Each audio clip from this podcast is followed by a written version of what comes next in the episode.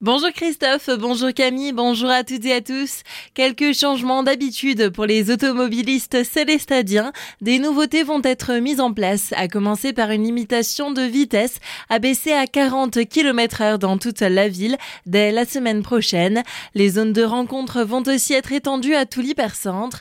La sécurité figure parmi l'un des principaux motifs de cette décision, comme l'explique le maire de Célestat, Marcel Bauer. Quand on roule en, ville, par mesure de sécurité, rouler à 40 à l'heure, je crois que c'est tout à fait adapté. Pourquoi? Parce qu'aujourd'hui, il y a beaucoup plus de circulation, il y a beaucoup plus de gens qui circulent en vélo, en trottinette. Et à 40 à l'heure, eh bien, on arrive encore à freiner et à arrêter son véhicule euh, assez rapidement. Ce qui n'est pas le cas quand on roule à 50 à l'heure. Il y a aussi une nouvelle politique de stationnement avec la création de deux zones distinctes. On a partagé la ville en deux zones. La zone orange, qui est une zone de stationnement à courte durée, à savoir une heure et demie maximum. Et puis ensuite la zone verte où on peut stationner deux heures et demie. Donc l'objectif c'est d'avoir une rotation des véhicules qui stationnent beaucoup plus rapide et beaucoup plus fréquente. D'ailleurs c'était une demande aussi faite par le monde commerçant. Et les horaires restent les mêmes, à savoir 8h30 à midi, l'après-midi de 14h à 18h, euh, tous les jours sauf le dimanche. 30 nouveaux horodateurs où il est possible de régler en pièces ou carte bancaire ont été installés pour remplacer les précédents qui se montraient dépassés. Plus besoin de déposer un ticket au bord de son pare-brise. Tout se fera via la plaque d'immatriculation des véhicules qui devra être saisie sur l'horodateur ou sur son téléphone portable via l'application Prestopark. Retrouvez toutes les informations dans notre article sur azur-fm.com. La maison atelier de potier Vignerter Ruhlmann de Betschdorf, classé site emblématique pour le loto du patrimoine 2023. Ce bâtiment qui menace de s'effondrer pourra bénéficier de fonds récoltés lors de cet événement pour être rénové. Les tickets de cette édition 2023 seront mis en vente en septembre. Rassemblement à Strasbourg après le recours au 49.3 pour faire passer la réforme des retraites. Ils étaient environ 400 étudiants en fin de journée hier sur la place Kléber.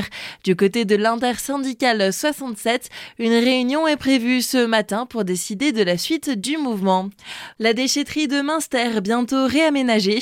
L'objectif du futur chantier qui s'annonce important est d'améliorer l'accueil et la sécurité des usagers tout en permettant aussi plus de flux et un meilleur tri.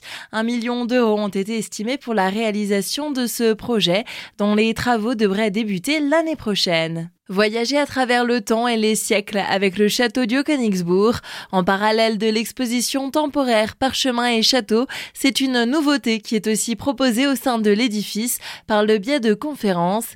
Les précisions de Delphine Brunel, responsable de l'événementiel. Ce sont des conférences itinérantes, donc quelque chose de totalement inédit. On a fait appel à l'archéologue du bâti Florent Fritsch et à l'archéologue Jacques Icor d'Archéologie Alsace pour venir euh, comprendre le château du XIIe siècle, puisque le Haut-Königsbourg est mentionné quand même dès le XIIe siècle, et pour retrouver les traces de ce château. Ce sont des conférences qui vont durer chacune deux heures pour vraiment aller voir sur place les murs romans, les méthodes de construction des châteaux à l'époque et aller vraiment au cœur du sujet avec ces experts euh, du Haut-Königsbourg. Ces deux conférences se tiendront demain et le samedi 25 mars et porteront respectivement sur les origines du Haut-Königsbourg et sur la construction des châteaux forts entre 1150 et 1250 en passant aussi par les ruines de Lunenburg.